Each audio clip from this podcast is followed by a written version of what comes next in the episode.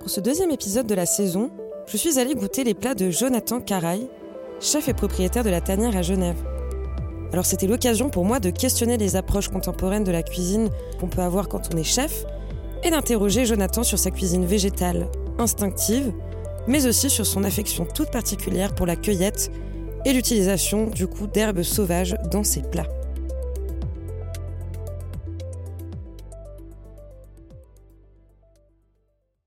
Tout d'abord, la question qu'on pose souvent à un cuisinier, comment est-ce que tu es tombé dans la marmite de la cuisine? La cuisine, euh, ma mère, elle est un témoin. C'est depuis que je suis enfant, depuis toujours que je veux faire de la cuisine. Déjà quand j'étais gamin, euh, j'écrivais des recettes euh, impossibles à réaliser, plus qu'au moléculaire.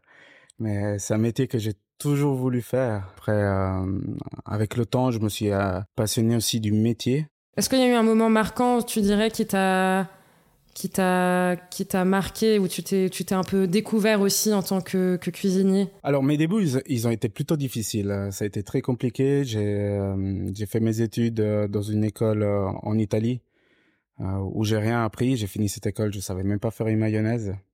Je suis émigré au début en France, après un peu partout en Europe au fil du au fil du temps bah j'ai commencé moi-même à me renseigner de mon côté à faire des euh, à étudier à passer du temps euh, à passer des week-ends entiers à cuisiner à la place de sortir boire des verres avec des amis. Et euh, c'est là que en fait je me suis découvert vraiment la passion. Moi j'appelle ça mon cooking out. C'est là c'est là que j'ai fait j'ai fait la découverte du métier de la cuisine de la création euh, des essais.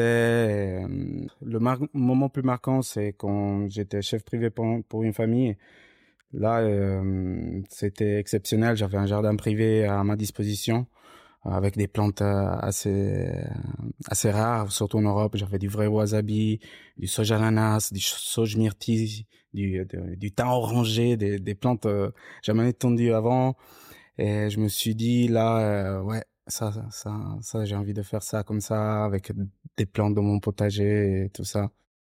Donc c'est là où ça a commencé aussi ton intérêt pour, euh, pour le côté plantes euh, et cueillette aussi. On peut peut-être euh, parler de, de, ça puisque tu as toujours un, as un intérêt pour, pour ça. Alors la cueillette, c'est arrivé un peu, un peu plus tard. En fait, il y a environ huit ans, avec mon associé Philippe Wenger, on a été au restaurant La Panne des Mossettes à faire un repas. Et après ce repas, ah, j'étais j'étais perturbé par par les goûts que j'avais jamais goûté avant. Et du coup, après ce repas, bah j'ai parlé à la chef tout de suite après et je lui ai demandé si je pouvais faire un stage chez elle et qu'elle a accepté. J'ai déposé tout de suite toutes les vacances que j'avais euh, au job euh, au job de l'époque et j'ai fait ce stage où j'ai appris euh, ça m'a introduit à ce monde incroyable de la cueillette.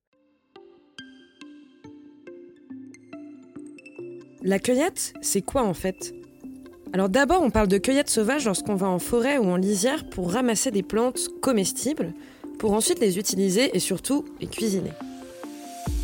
Mais ça peut être dangereux de ramasser n'importe quoi, alors la plupart du temps, on se fait accompagner par un professionnel. C'est le cas de Jonathan, qui travaille avec Jenny, elle-même cueilleuse, qui l'aide à apprendre, mais lui concocte aussi des paniers pour son restaurant.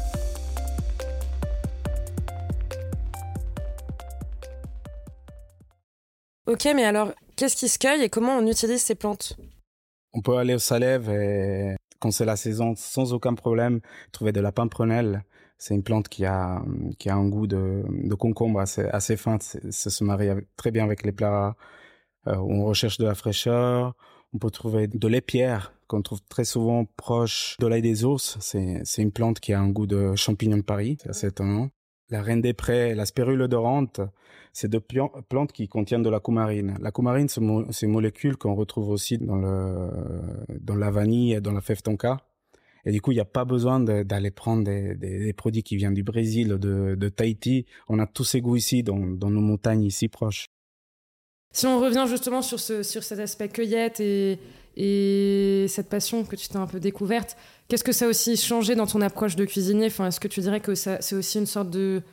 Ça a été aussi un moment, un moment marquant parce que ça t'a, fait changer d'approche ou... Ça m'a ouvert l'esprit en fait. Ça m'a donné une direction à prendre. Là, je me suis dit, bah, c'est vraiment ce que je voudrais faire comme, comme cuisine. Quand c'est la saison, c'est vraiment un vrai plaisir de, sortir, aller prendre des plantes euh, et servir ça aux clients, leur faire découvrir des nouveaux goûts et leur dire voilà, c'est juste là. La plupart des gens ils savent pas, mais il y a tellement de plantes, tellement de goûts autour de nous.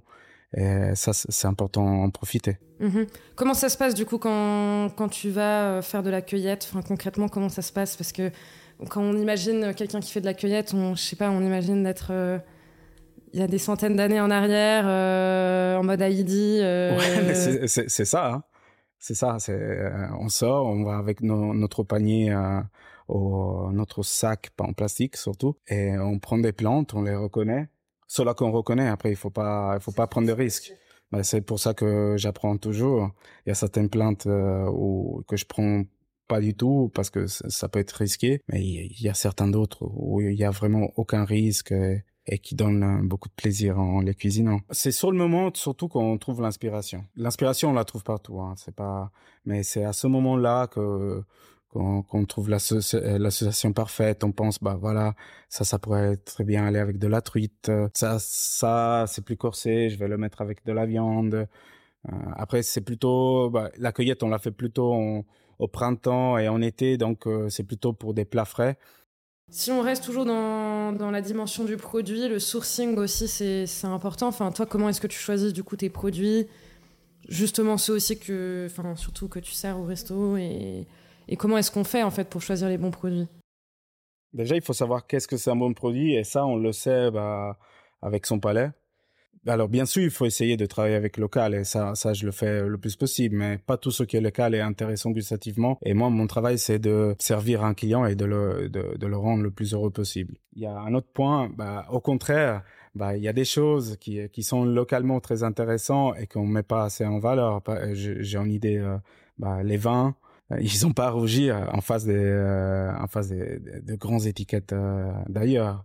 Du coup, ça nous amène à La Tanière. Enfin, du coup, tu as fait ce stage à la Pinte des Mossettes, tu as découvert un nouvel univers.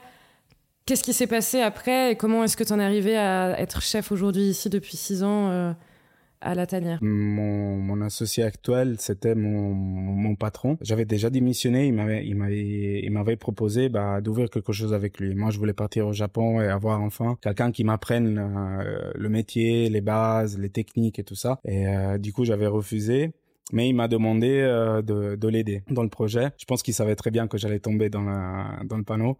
Et du coup, euh, je suis resté, euh, je l'ai aidé dans le projet et bah, je suis tombé amoureux de ce projet que maintenant ça fait six ans parce que bah, on avait un petit peu la même mentalité de faire un petit restaurant où on servait euh, des, des, produits frais, partir d'un produit brut. Justement, dans ta démarche, tu donnes plus d'importance limite à la saisonnalité qu'aux produits locaux. Pourquoi?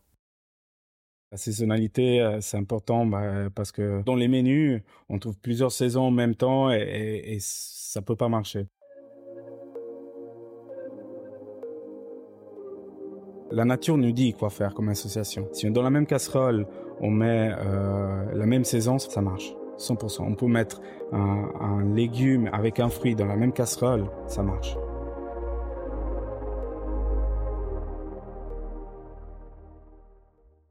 Tu parlais justement de cuisine fusion. Bon, ça veut tout et rien dire, mais ça veut aussi dire que toi, tu t'inspires de tes origines finalement. Quel rôle joue tes origines ou tes influences liées aux, aux origines dans ta, dans ta cuisine, dans ta, dans ton, dans ta manière d'interpréter en fait euh, la cuisine? Alors moi je dis que mon palais est italien, mais ma cuisine n'est pas italienne du tout. Mais le palais il reste italien, ça se traduit en, au niveau d'assaisonnement, au niveau de goût très marqué, au niveau aussi de simplicité parce que en Italie on travaille beaucoup moins l'ingrédient, le, on met beaucoup moins de choses dans, dans une assiette. C'est intéressant que tes origines, enfin pas que tes origines, mais aussi tes inspirations, des cuisines qui t'inspirent. On avait parlé des chefs, mais ça peut être aussi. Enfin, tu as parlé du Japon. Tu t'inspires de quoi, toi? Euh, ça peut venir d'un cocktail euh, bu dans une terrasse à Barcelone. Ça peut venir d'un quelqu'un que, qui fume un cigare. Ça, c'est tout des, des, des, inspirations que j'ai eues. Du coup, j'imagine que la mémoire joue un, un, grand rôle dans ton processus de création, c'est ça? Pour moi, c'est le plus grand outil qu'un chef peut avoir la mémoire du goût et c'est les deux choses plus importantes c'est la mémoire du goût et l'envie de, de de créer euh, psychologiquement de, de rêver de plats et tu te parlais aussi d'initiation pour toi c'est aussi un devoir de la part du chef d'initier les gens à à des nouvelles choses. Peut-être ce que tu fais déjà avec des herbes euh, que tu vas cueillir que les gens ne connaissent pas, de leur montrer que voilà, telle herbe peut remplacer un concombre ou j'en sais rien. C'est ça aussi le, la responsabilité d'un chef de d'accompagner les gens, de leur faire découvrir des trucs. Euh, moi, je me donne ça comme euh, comme comme but parce que c'est comme ça que j'ai envie de faire le cuisiner. Mais euh, un chef qui fait une cuisine de brasserie très bonne et rassurante, il y a, y, a, y a rien de mal en ça. Et au contraire, l'important c'est de devoir faire, bien faire son métier. Mm-hmm. Comme les gens peuvent t'écouter mais peuvent pas forcément goûter tout de suite tes plats, c'est quoi un peu les plats dont tu es fier, tes, tes plats signature Bien sûr, ça dépend de la saison. Euh, maintenant, bah, il y a ce que tu as goûté avant, l'aubergine. C'est une aubergine en robe d'herbe avec des fruits euh, frais fermentés, euh, noisettes du Piémont et un coulis lait de coco, jus de fruits fermentés et huile aux herbes. Dans la période de février, j'ai la canette en deux services. Euh, je fais un rôti de des cuisses de canette, je, je les fais rôtir. Et avec ça, je fais un ragoût. Pour qui connaissent pas exactement un ragoût, c'est la bolognaise. Sinon, il y a la tatin d'oignon avec glace au parmesan, un coulis chaud au parmesan. Là, on joue beaucoup sur les goûts. Qu'est-ce que ça veut dire d'être euh, chef aujourd'hui en 2023 Est-ce que tu penses que ça va évoluer? Euh, Ça a sûrement déjà évolué, mais toi, bon, bah voilà, euh, comment est-ce que tu vois les choses évoluer?